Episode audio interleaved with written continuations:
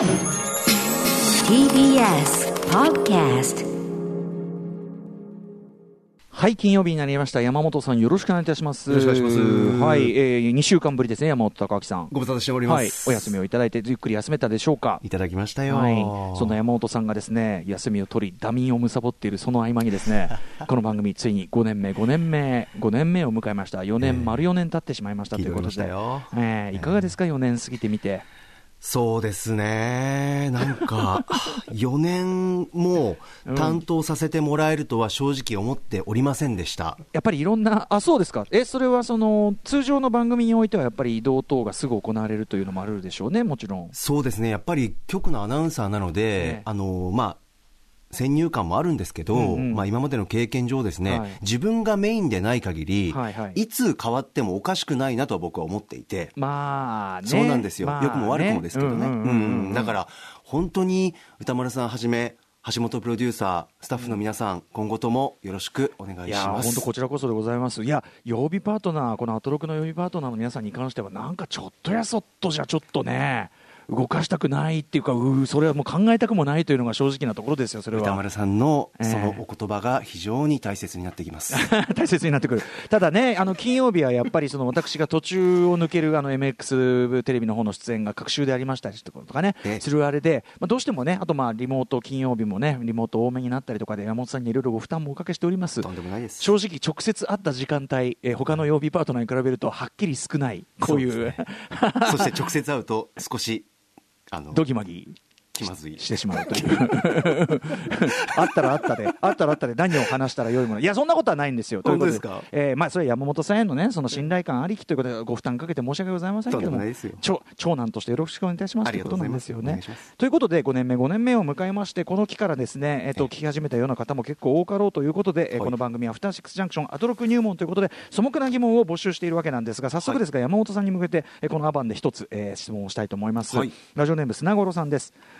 山本アナウンサーは、映画の感想になると、必ず食事シーンに言及するのはなぜですか？必ず作品によってですけど、はい、まあそう好きですね。その時だけ異様なテンションになるので、うん楽しく聞いている一方、正直恐怖を感じる時もあります。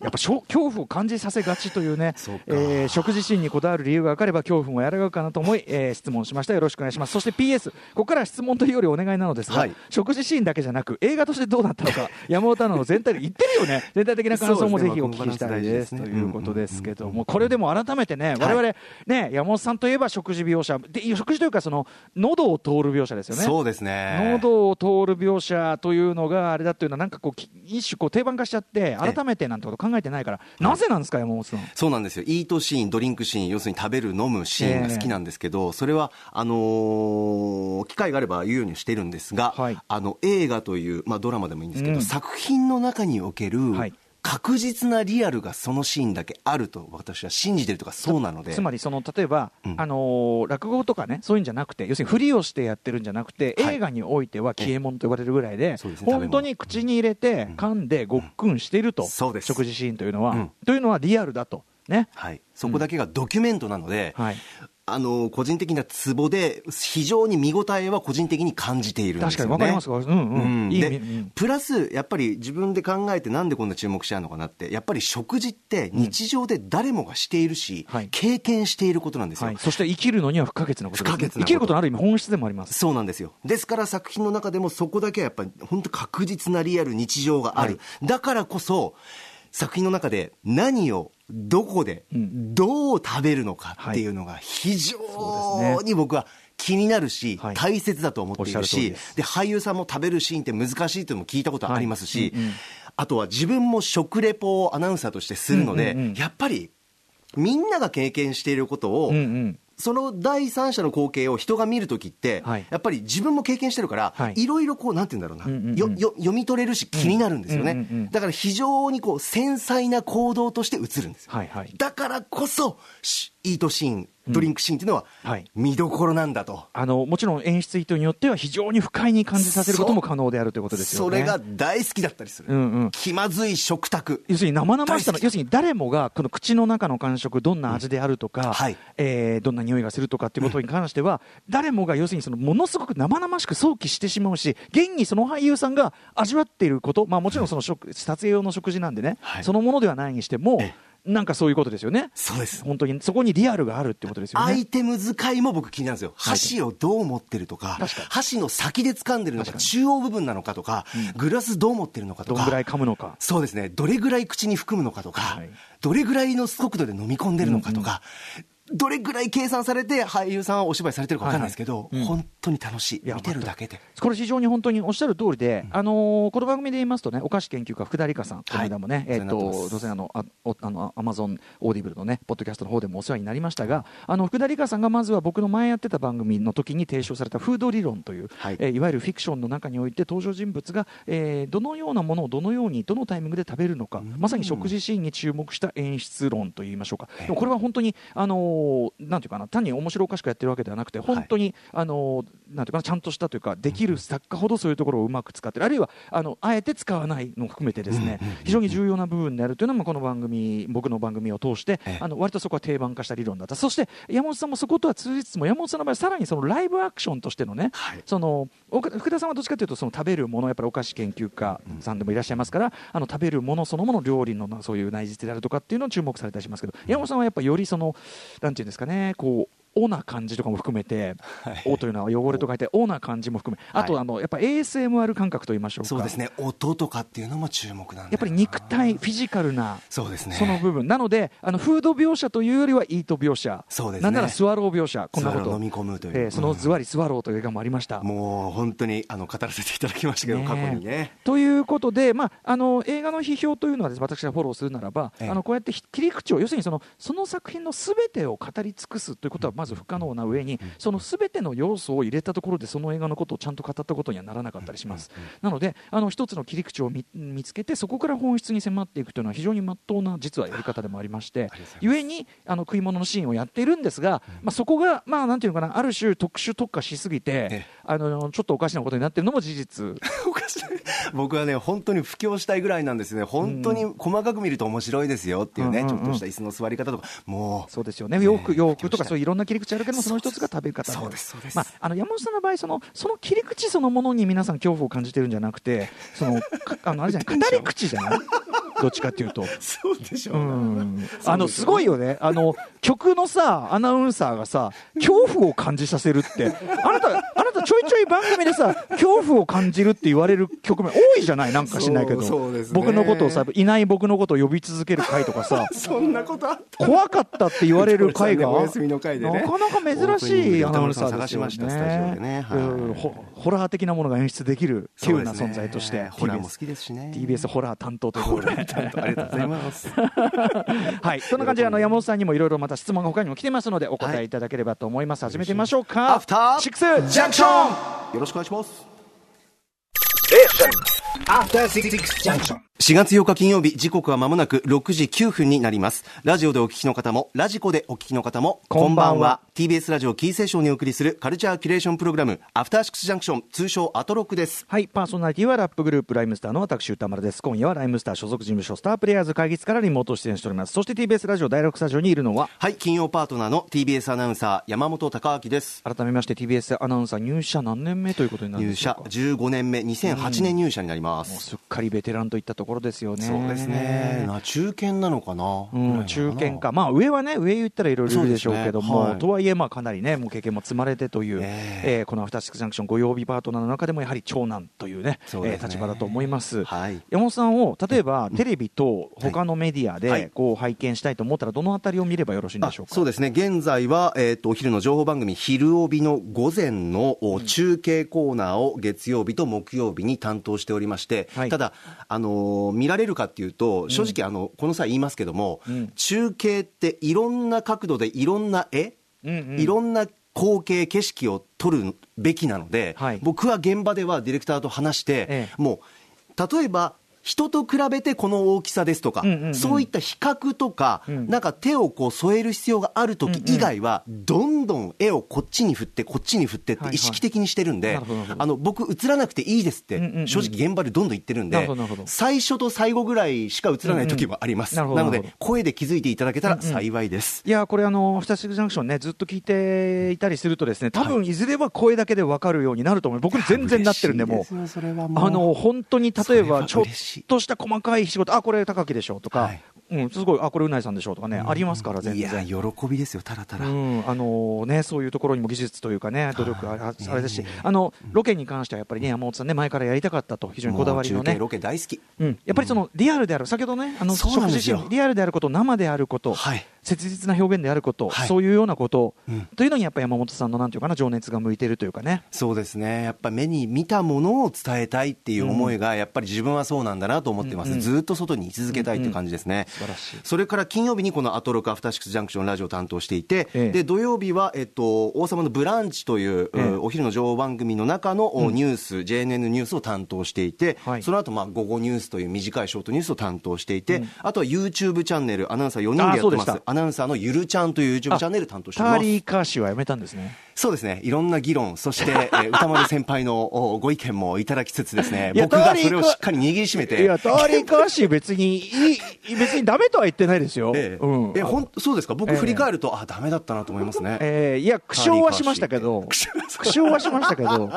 遣いありがとうございます。えーでもその苦苦笑が悪いわけでもなかったりしますからね。ええあ、そうですか。えはいゆるふ、うん？えアナウンサーのゆるちゃんというちょっとハードルの下がった、ええ。ゆったり行こうよという、はい、もうこれは多分しばらく変えられないので、ご意見を伺わないようにします。なるほど、わ、はいかりました。ありがとうございます。はい、そんなのを頑張っているというね、山本さんでございます。はいありがとうございますあの金曜日の担当ということで、私この後ムービーウォッチメンというね映画辞表コーナー、要するにこの1週間やってる番組の中でもこの30分というのはちょっと特殊ですよね。要するに一切のゲストとか、ええーなんならパートナーの方も絡まない、本当に私だけの一人喋りのコーナー。伝統コーナーです。えーちょっとねあの恥ずかしながらずっと続けてるんでその形式でやっておりますが、あのでもそれに合わせて山本さんはまあほぼねあの全作品を一緒に見ていただいて、はいでそれの感想を山本さんの伺うのも本当に僕の一つの大きな楽しみですし。恐縮ですよ、うん、あとはその他のね僕がお勧めしたというかその過去に僕が褒めた映画なんかを見てそれをキャッキャッキャッキャやるのももちろん楽しい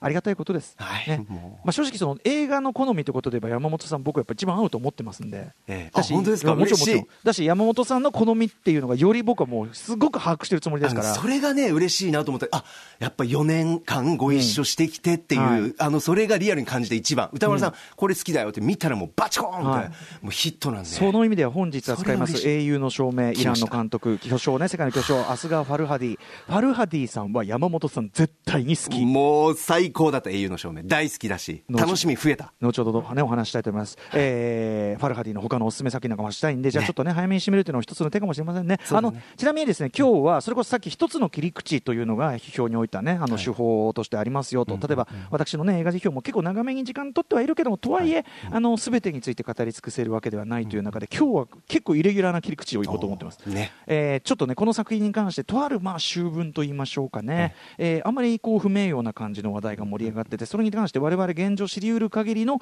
えーまあ、事実というかな、情報をもとに私の思ったこと、そしてこの作品をそこから語っていくということですね。ちょっと変わった切り口でいこうかななんて思って、たまにはこういう会があってもいいかなといいですね。楽しみですね。えー思っております。ということで、じゃあ、たっぷりあのファルハディ話なんかもね、したいんで、だからもう一個だけ言っとこうかな。どうぞお願いします。えーこれ簡単に答えられると思うんで、えー、とピースフルワールドさんからいただいたメールです、昨年秋から聞き始めた初心者リスナーですが、この期間に教えてほしいことがあり思い切ってメールしました。月曜日の熊崎アナは熊須火曜日の宇垣美里さんは総裁水曜日の日比さんは孫。まあ日比ちゃんとかね言われてますけどね、えー木曜日のうなさんはうなぽん。リサルうなぽん。ね、とかね、えーパートナーの皆さんにはそれぞれあだ名らしいあだ名がついていますがなぜ金曜日の山本さんだけ高木と呼ばれているのか。これまあな何度も説明してますが改めてしましょうえー最初は山本さんだけ下の名前で呼ばれているのだと思っておりたまに高明と言ってるのは言い間違いだろうと本気で思っていました。なのである時高木があだ名だとした時は軽い衝撃を受けたことです。確かにややこしいよね。高明本名高明でなんで高木なんだ？もう恐怖と衝撃しか与えてない、えー しかもこれ回答を聞くと恐怖と衝撃だよ、えーなぜこのようなあだ名になったのか、まあ、あちこちでお答えだとは思いますが改めて。あ、ありがとうございます。はい。えっとですね、トップ5という以前ですですね、今日あの振り返りの番組8時台のコーナーの担当されしてくださいますコンバット RECさんという方がいまして、コンバット RECさんとトップ5というラジオをしていた時に、あの僕が自分で企画考えていようと言われて、で当時ハマっていたエヴァンゲリオン、うんね、エヴァンゲリオンのラジオドラマ、オリジナルでラジオドラマを作ったんですよ。はい自分が主人公で 取り巻く周りのキャラクターちょっとみたいな。待ってください、そのもうこの時点で恐怖なんですよね、ちょっとね。なななんなの、それっていう感じがちょっとありますけども、あの落とし込みたかったんですよ、自分をね、その世界にね。で自分を落とし込みたかった。はい、碇シンジに通ずる部分が自分にもあるなと思ったので、主人公のね、だから碇シンジのポジションに僕を落とし込みたかった。で、どうしようかなって言って、シンジという3文字のカタカナ3文字。みたいなね。僕、ちょっと絡めたいな、名前をと思って、そこに落とし込むには3文字だなと思って、高明というので、高き、あ、これなんかいいな、響きが、という感じです。あのさ、聞いてもさ、あのもちろんその事実としてね、あの事の成り行きとしては理解できますよ。事の成り行きは理解できるんだけど、なんていうかな、本質は一個も理解でき、なんていうかな、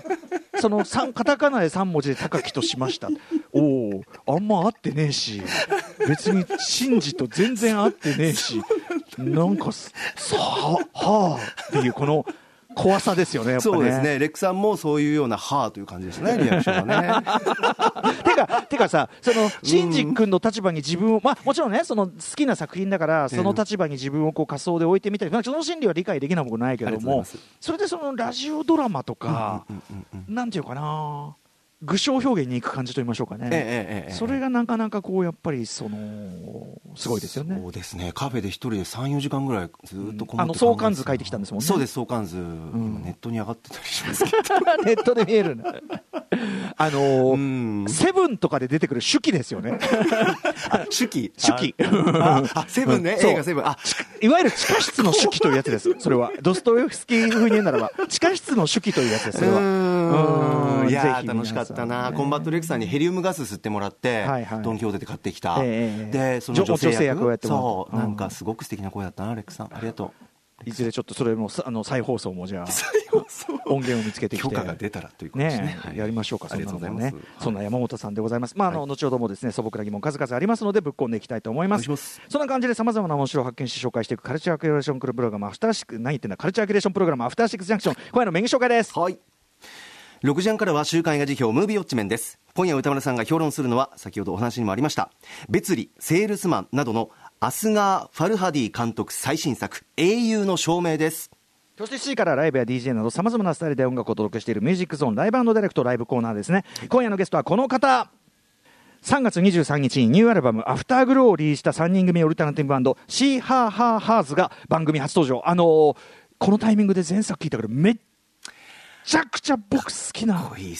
ープ今までちょっとあの存じ上げなくて本当にすいませんでしたという最高にかっこまたこんな好きなグループできちゃったっていうぐらい、今日はお迎えするの本当に楽しみですはい。さあ、そして7時40分頃からは投稿コーナー、金曜日は中小概念警察です。ぼんやりとした認識で使われているんじゃないか。これ、意味を見つめ直した方がいいんじゃないか。そんな言葉の数々を我々が取り締まっていきます。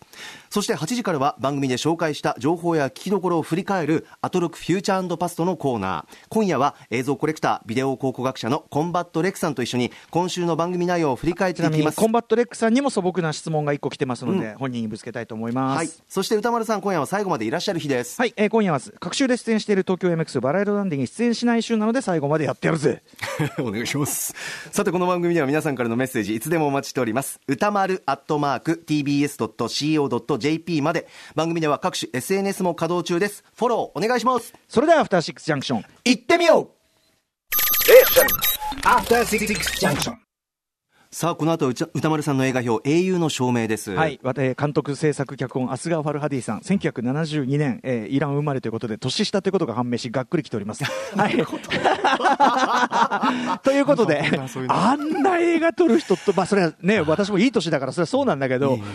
年下か。はいはい。えー山本さん、いかがでした？いやーまずは先ほどのね、アトロクのこのね、質問メールにもありましたけど、映画としての総評としては、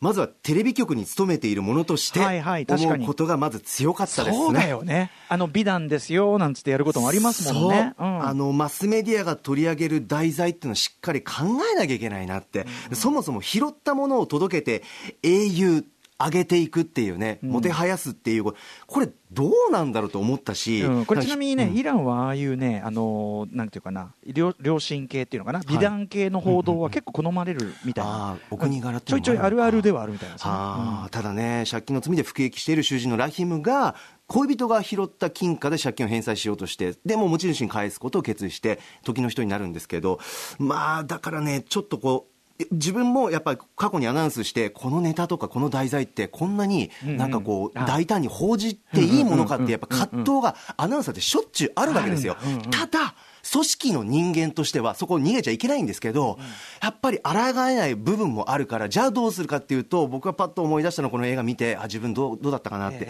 やっぱりこうちょっとこう声色でとか、抑えてとか、アナウンスでできる限りの調整をするしかないなって、なんか悔やまれるし、この映画見て、やっぱりその気持ち忘れちゃいけないなっていうふうに改めて思いましたね。なるほどね、まあ、とはいえね、その時点で分かってる情報とかにも限りがあったりなんかして、ね、それもあります。いろんな状況があるから、うんうんうんっていうのもありますよね。テレビマンとしてかそうですね。だからまあ、まあ、この放題が、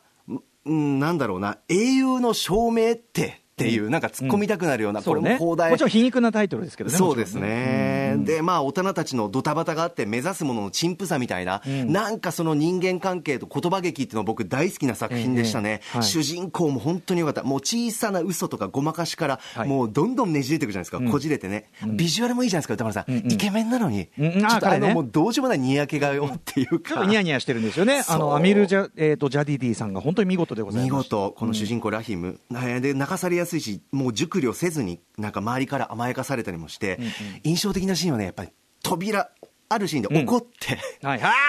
はいはいえっ、と、まあ、さ要は言って、あの、警察署長ねあの、最初は警察署長も、その、まあ、実はある不祥事を隠蔽というか、ごまかすために、まあ、美談の方を盛り上げようっていうんで、テレビ局。まあ、その、もうそこもどうしようもないんだけどでも、いろいろあって、結局、お前、こんないい話じゃないってことで、お前、逆に恥かいたじゃねえかっつって、叱責、こうしてるんですよね。そしたら、そう、主人公はやっぱりね、主人公からすれば、いや、あんたらが騒いだんだから、ねえこうしようよって言ってきたそう、こんな風になる予定じゃなかったんですけど、って散々怒られて、で、ムカついてね、む隣の部屋にバターンってこう行っちゃうんですよね、一旦ね。寝る時にねそしたらさ、扉ドンおおなんだあの野郎っつって呼び戻せっつって、で、こう気まずそうに戻ってきて、そう戻ってくるそれでさ、